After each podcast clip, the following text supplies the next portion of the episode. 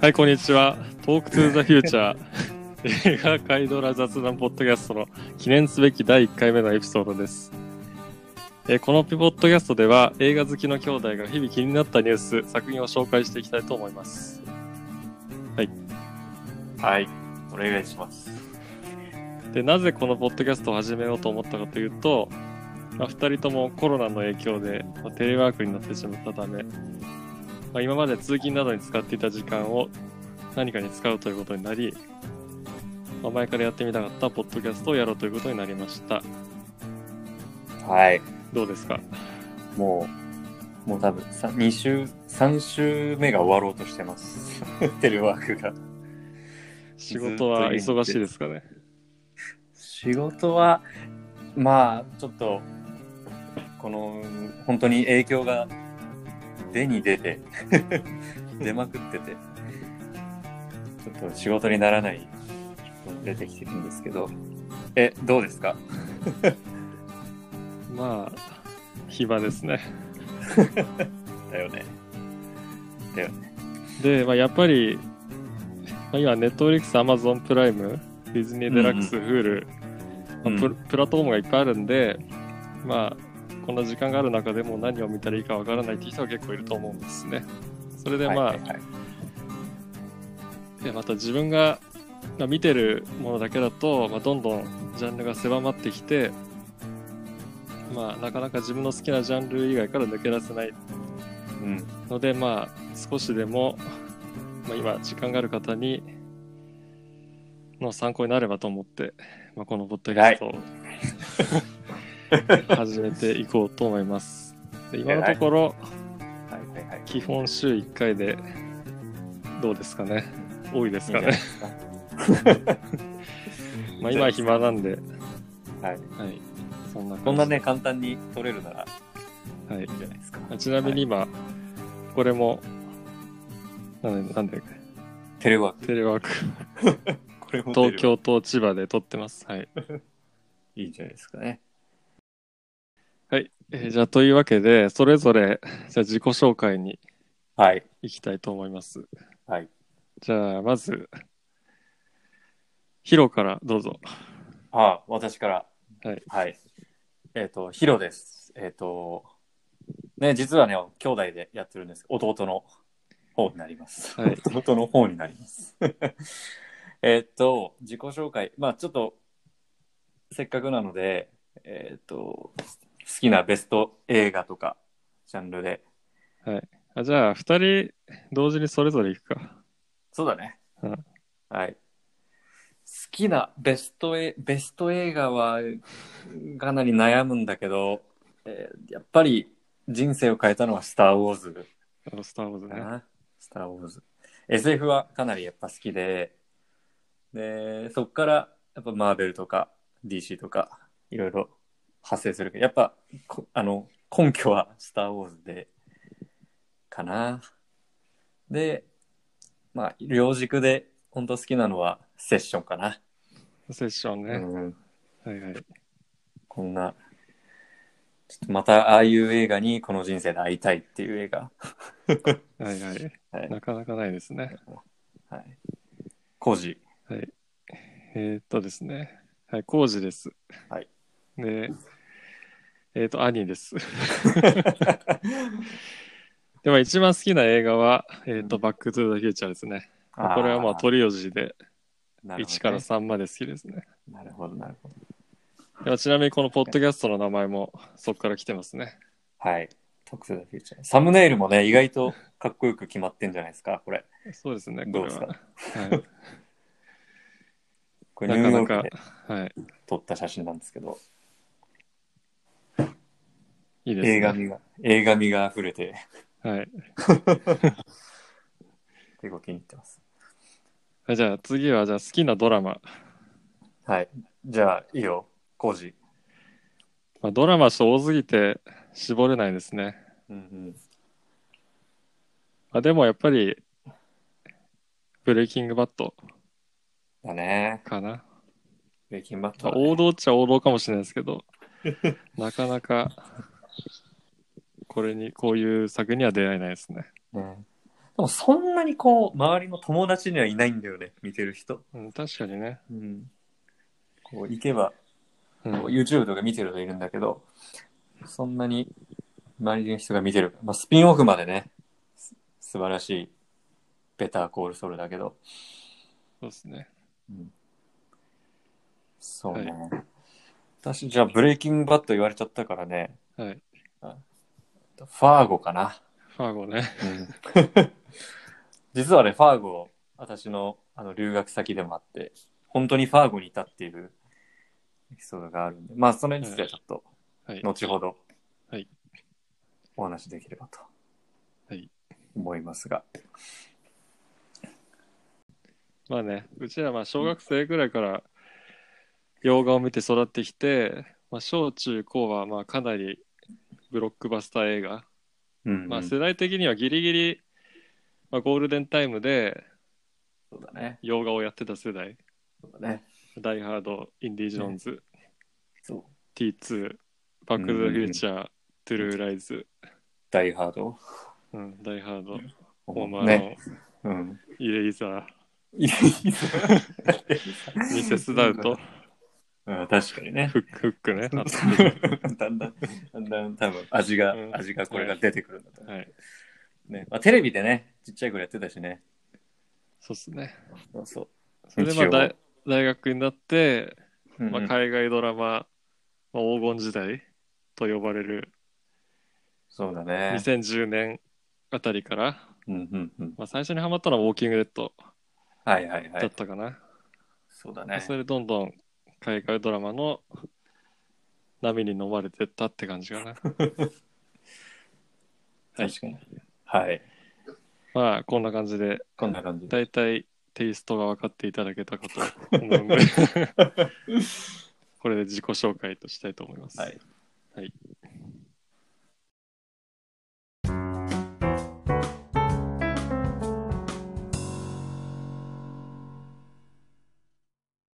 じゃあ続いては最近見た作品でおすすめの作品を紹介するコーナーです。はい。まず最初の作品は、えー、2人とも見た、えータイガー・キング。はい。タイガーキング、ブリーダーは虎より強者オクラホモで施設動物園を営むジョー・エキゾチック。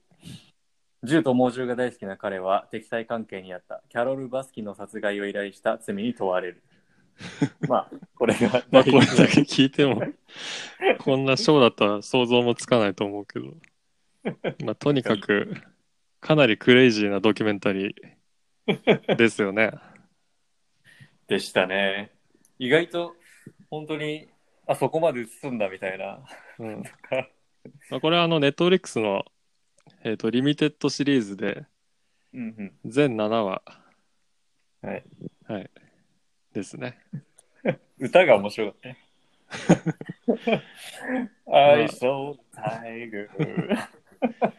まあ、基本的にこの5年前だっけ5年前ぐらいからこの上映キゾチックっていう、な虎虎だよね虎ライオンもいたっけ虎をメインとしたまあ動物園を営んでるかなりクレイジーな男の生涯を追った 生涯じゃ ないかまあここ5年間ぐらいのうん記録なんですけどまあまあネットフリックスはかなりいつもクオリティの高いドキュメンタリーを作ってるんですけど、まあ、例えば「殺人者への道」とかうんあとは、えっ、と、最近もアカデミー賞を取った、えっ、と、アメリカンファクトリーとか、はいはいはい。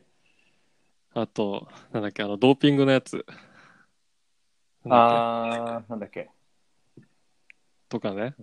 かなり、はいはまあ、社会に問題を投げかけるやつとか、うん まあそういうのかなり取ってるんですけど、まあ、ここに来て、みんなコロナで家にいるって時に、こういううんクレイジーなやつを 配信するっていう。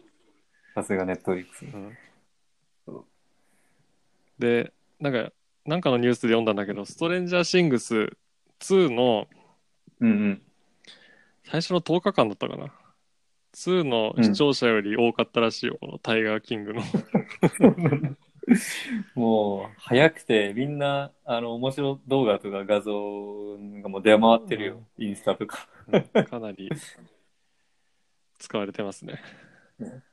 で、さっき、これもともと全7話だったんだけど、さっき、はいネットフリックス開いたら、なぜかアフターショーが第8話ができてて、でタイトルがタイガーキングと私っていう、出演者たちが番組の感想、自分たちの描かれ方や有名になった今の心境を語る。でもなん か結構全ての場でかっさらって意る外と向こうの SNS とかではなんかヒーロー的な扱いされてるけど全然ヒーローじゃないからねこの人かなりやばいタイガーキングって調べると、なんかトランプ大統領が、みたいなね、うんコメントが出てたり。もう全然、かなりいろんないじられ方をしてますけ どまあ、はい結構インパクトあるんでうんうん一見の価値はあると思います、最初のね、一輪はね、ちょっと辛かったけどねう。ん、どんどんどんどん。だんだんあのその最後のクリフハンガーがエスカレートしてくる感じ でかなり一気に見るにはうんいいシリーズ感だと思います、はい。面白い。はい、 I saw the tiger. 次いきますか。はい、はい。えーっと、2番目は、えーっと、ファーゴ。カーゴねファーゴ。はい。ファーゴのえじゃあ説明をちょっとお願いします。。はいい。えーっと、まあ、シーズン、今3まで出てて、うん。えーっと、1の、1がね、すごい好きなんだけど、えーっと、1が殺し屋のローン・マルゴとたまたま出会った小心者のレスター・ナイガード。この出会いこそが始ま、破滅破滅の始まりだった。っていう、えっ、と、原作、制作はノア・ホーリー。うん。で、えっと、レギオンとかね。レギオンってあれで、あれ、X ペンの、そう。えっ、と、っていうか、あれの息子の話。あ、プロフェッサー X? ああ、なるほど、なるほど。そうそう。でも、もともと映画ね。で、あファーゴは原原作作があって、うんうん。コーエン兄弟の代表作で。はいはい。ね、ちょっと冒頭言ったけど、そのファーゴに留学してて、はいはい。で、こんなにね、方言が出ないよ。あ映画、あ、作品の中ではかなりオーバーにそうそう描かれてる。そう。なかなかね、ファまあーゴに留学した人もね、いないだろうしね。本当、でも、本当に、あの、フラットよ、ミネソタファーゴって本当にフラットで、うん。何にもない、山も、こう、峠がないような感じで、ずーっと、こう、平べったい道が繋がってるんだけど、はい。はいそれがよく描かれてて。で、はい。えーっと、シーズン3とかの主役がイワン・マクレガーなんだけうど、ん。あれあれってイギリス人だもんね。うん。かなイギリりス寄せ寄せてきてるよね。そうそう。でも本当に、あの、ささっき、あの、方言出ないよって言ってるものの、うウんォールマートとか、ターゲットとか、うんあ。の地元のスーパー行くと、うん本当にああいう感じ。あ、そう。レジの人とか。そうそうそう。お、お、けいでんとか言ってる。ゆうべちゃんとか言ってる。まあ、全然作品関係ないんだけど。うん、まあ作品はかなりクオリティが高いんでね。今回ね、うん。本当に脚本も、あの、シネマトグラフィーも、編集も、まあ、個人的にはシーズン2が一番好きかな。まあ、1970年代のはいはい。描かれてる。うん音楽とかかなり編集もかっこいいんで。うんまあね、うん本当に、一気見したいシリーズでね。そうですね。であれ10話だよね、確か。 10話、うん、10話、10う話。ん、 10話で終わって。で、シーズン4も今、確か制作中か、なんかで。ああるれみもたういな予告はちょろちょろあ、上がってた出ね。るそうだそうだ。で、クリス・ロック、あのコメディ俳優のうんうん。クリス・ロックが主演らしいんで、はい。結構楽しみですね。うん。で、まあシーズン1には、次のニュースの、ボブ・オーデンカークも出てるから、ボブ・オーデン、ボブ・オーデン科学っつって分かる人あんまりいないと 思うけど。じゃあ次、次のニュースは、はい。はい、これも、ネットフリックスでまあ、、今絶賛配信中、毎週火曜日に、はいえー新着エピソードが来てる、ベターコールソウルシーズン5。 5だね。はい。はい。で、これはあの、ブレイキングバットのスピンオフシリーズで、えっ、と、ソウル・グッドマンっていう人のね、えーとスピンオフなんですけど、で本名、ジミー・マギル。うんで、ジミー・マギルはパッとしない弁護士。いかがわしい今までの人生に計をつけ、成功したいが、ろくでもないことばかりに巻き込まれる。てんてんてん。感じの説明が入るんですけども、ね、うんシーズン5はいよいよ、本当にブレイキングバット味が増してまして、まあ本当にブレイキングバットを見てなくても本当面白いだろうなってそいう。うだね。で、なんかブレイキングアウト終わって、まあ、このテレビシリーズが発表された時はかなり嬉しかったけど、うんうん。実際見てみたら結構、まあ、ブレイキングバットに、まあ、いい意味で頼らない作品で、まあ、かなりなんだキャストとかもうんそんなブレイキングバットを押してこない感じで、うんうんうんうん。ストーリーもテイストも全然違うしねそうね。だから全然、まあ、このブレイキングバット見てなくてもこのショーから見ても全然うん。入れると思います実際、なんか友達もブレイキングバットとこれが繋がってるってし、まあブレイキングバット知らないまま、うんベターコールソウルを見てそんな人いるのか そんな、そんな人いるのって感じだけど、そう、それを、いやでももう面白いよ、みたいな。あでもそのベタコールソウル見てうん。ブレイキングバット見るっていうのもかなり貴重な経験かもしれないけどね、本当に。本当に。ああ、これが、うん、そこもまあ不自然なくつながる。だろうし、そうねうんなかなかこう、全日譚のエピソードって、うん、あのー一番好きじゃないのが、あの、ハンソロで、実は、うんあの、スター・ウォーズの。うんハンソロの後々を分かっていながら若い頃を見るっていうスピンオフが、で、結局シリーズが、あの、ん工業的にはダメだったけど、うんその、ベタコールソウルのこの全日譚なんだけど、え、どうなっちゃうの知ってる、究極的には後々知ってるんだけど、え、どうなっちゃうのってのがすごいね、うんこう、毎週。で、ね、シーズン5も来週で終わっちゃうから、うんもう、前の前日譚ね前日譚あ、そうそうそう。うん前日はいはいで、8、9がうんね、ここ最近のちょうどまあ今週今、うんえっ、と2020年4月15日なんですけ ど今週まあ第9話が配信されて、まあ、先週うん8話で、で8話目はえっ、とまあブレイキングバットとベターコールソウルのえっ、とショーランナーのうんヴィンス・ギリガンがはい。監督してて、まあ、かなりクオリティが高いなと思ってうん。たんだけど今週のが配信されてうんまた ね、クオリティの高さにね 脱帽って感じ。うんうん IMDB のね、スコアね。わけわかんないねうん。 9.8と9.9っていう、うんこうわけのわからない数字が。ブレイキングバットのオジマンディアスに並ぶ、 うん。かなり最高傑作エピソードなんじゃないですかはね。あんま言うと、まあ、何も知らないで見た方が面白いんで、そうね。ぜひ、うん。まあ今、ネットフリックスで配信中なんで、チェックしてみてください。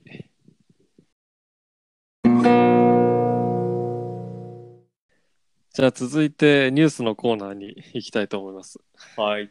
じゃあまず、まあ、このコーナーでは、まあ、最近気になったニュースを、まあ、紹介していきたいと思いますね。はい。はいお願い、で、えー、と最初は、まあ、ディズニープラスが、まあ、日本で2020年内にサービスを開始するというニュースです。で、まあ、ディズニーデラックスが、まあ、日本では、まあ、ドコモと一緒にやってるんですが、うんうんまあ、ディズニーデラックスがまあどうなるかわかんないですけど、そうね。とりあえず、プラスが来るってなると、まあ、なんだ、どこ、どこもは怒るだろう ね。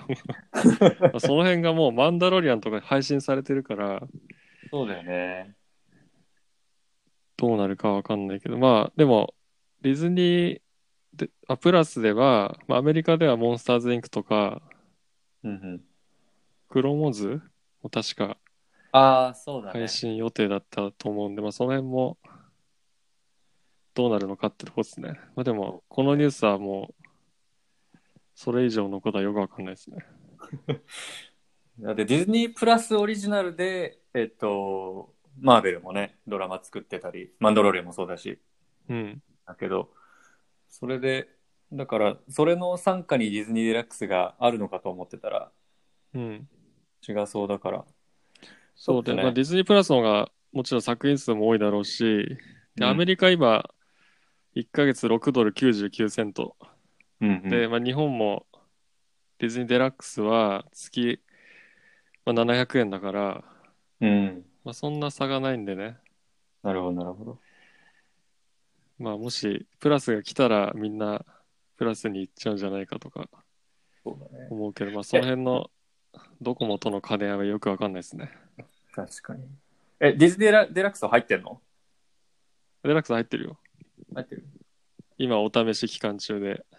えー、まあマンダロリアンが見たかったから入ったんだけど、ああ、なるほど、なるほど。まあそれ以外は、まあ、まマーベルの基本的なやつ入ってるし、スター・ウォーズも全部入ってるし、まあでも、うんあの新しいアナと雪の女王とか、はいはいはあい。とスター・ウォーズうんまあ、確かあの追加で確か400円とか払ってレンタルするみたいな感じなんだよね、なるほどね。うん、なので、はいちょっと嫌だね、それね。まあそうですねなるほど、なはるいほど。じゃあ次のニュース、はいま。あ、これもまあストリーミング系でアメリカでえーっうと、4月6日に始まったクイービーというまあ動画スコストリーミングサービスでこれはえーっと、まあ、モバイルに特化してて、はいはい。まあ、通勤中とかまあ昼休みとかに、まあ、スマホで見る動画をえーっと配信してるうんサービス。です。で、これは、まあ、ほとんどの動画はもう10分以内で、もう本当にサクッと見れるサービス。うんで、今のところ、えっ、と、テレビのアプリはないらしくて、本当にスマホだけ。えで、ー、月、えっ、と、4ドル99セント。で、まあ、広告付きバージョンで、まあ、広告なし版が7ドル99セント。うん。らしいです。でも今、まあ、コロナの影響で、みんな家にいる から、あんまり、まあ、どっちかというとテレビで見ると思うんで、うんうん。あまり今は需要がないのかもしれないですけど。確かにね。で、まあ、うんこれを立ち上げたのは、えーっと、まあ、シュレックとかの映画プロデューサーのジェフリー・カッツェンバーグって人で、はいまあ、はい彼が、えー、とヒューレット・パッカー元ヒューレット・パッカードの CEO の人と始めたサービスらしいですね。もう始まってるんだよね。もう4月6日にああ、なるほど、なるほど。始まって、まあ、最初の1週間で、えー、と170万ダウンロードアプリが、すごい。まあでもそんなに数としてはまだあんまり大きくないかもしれないですね。うん。まあ、今後どうなるか、まあ、日本には来るのかまだわかんないですけどその辺もちちょっと注目していきたいなと思いますそうだね。はいストリーミングサービスはね、もう、片手じゃ数えきれないぐらいうん出てきたからね。うん。で、これから、えーっと、ディズニーがやって、ユニバーサルもやって、うん。ワーナーやるのかなワーナーもなんかアメリカではあの HBO、なんだっけ、HBO プラスだっけそっかそっか。 ?HBO なんとか、そっかそっか。その系列か。うん、があるんで。まあ、それも、今あの HBO 作品は、えっ、と、スターチャンネルでやって、Amazon はいプライはいはいムに入ってくるんで、うんうんうんでも、まあ、HBO の作品も全然日本に来てないやつも結構あるんで、まあ、それも早く日本で配信してほしいんだけど、好きだね。全然、ウエストワールドとか、まあああいうおトゥルーディテクティブとか、ああいう大きいのは来るけど、なかなうんか細かいのは、コメディシリーズとか特に、ああ、そうだよね。うん、でゲームオブスローンズも HBO だもんね。そうそうそそうだよね。うん。なるほど、なるほど。う。はい。じゃあ次のニュース。じゃあ次のニュース。はいえっと、マーベル系の作品なんですけど、はいえっと、まあコロナの影響でちょっと、まず5月1日のブラックウィドウが多分11月とかになっているんですけど、もともと2021年の11月に公開予定されてた、そう、うん。ラブサンダー、はいはいについて、えっと、監督のタイカー・ワイティティが、はいえっと、インスタライブでコメントをしてはいインいスタライブてね、はい。まあみんな本当にコロナの影響で家にいるから、うんこの前、あの、確か YTT 監督がマーク・ラファロとやってたな。あ、そうそうそうそう、その辺その辺うん。とか、いろいろ、ペサ・トンプソンとか、はいバルキリー役の入ってて、で、えっ、と、まあ、そこでじゃないんそこでの発表じゃないんだけど、もともと、あの、3に出てこなかったナタリー・ポートマンが、うんそう役で帰ってきたりへーしていて、ちょっとそこがどんな感じなのか。で、ラブサンダーって何なのかっていう。うんうんで、なんかその面白いのが、その、もうめちゃめちゃ面白い作品になるって言ってて、で、どれぐらい面白いかっていうと、10歳の子たちに、うんもう全員に、これいいよね、これいいよねって言って、確認を取ったぐらい面白いって言ってて、なんかそうワイワイキキ監督らしいなあ、。脚本をそうそうそう。へーそうまあ多分、本当にやってないんだろうけど、うん。それぐらい10歳の子たちに 聞いて、これいいんじゃないかって言って、確認を取って、みんなが、よしっていうぐらい面白いって言ってて。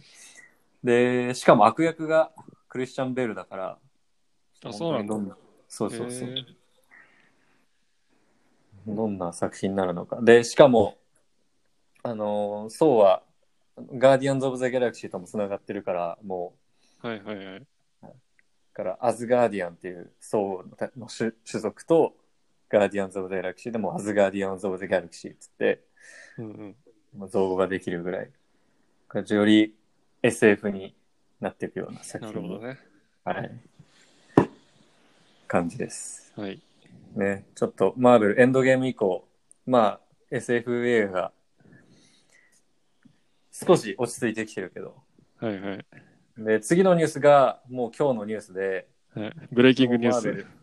ブレイキングニュース。もうマーベルに朗報で、えっ、と、サムライミ監督が、ドクター・ストレンジ2の監督に就任したと。はいはい。で、これも2021年の5月に、えっ、と、まあ延期しちゃうけど、えっ、と、公開予定で、ドクター・ストレンジ・イン・ザ・マルチバース・オブ・マットネスっていう現代になる。長い。まあ、そうですねサムライミ監督はね、スパイダーマンで、だったんで。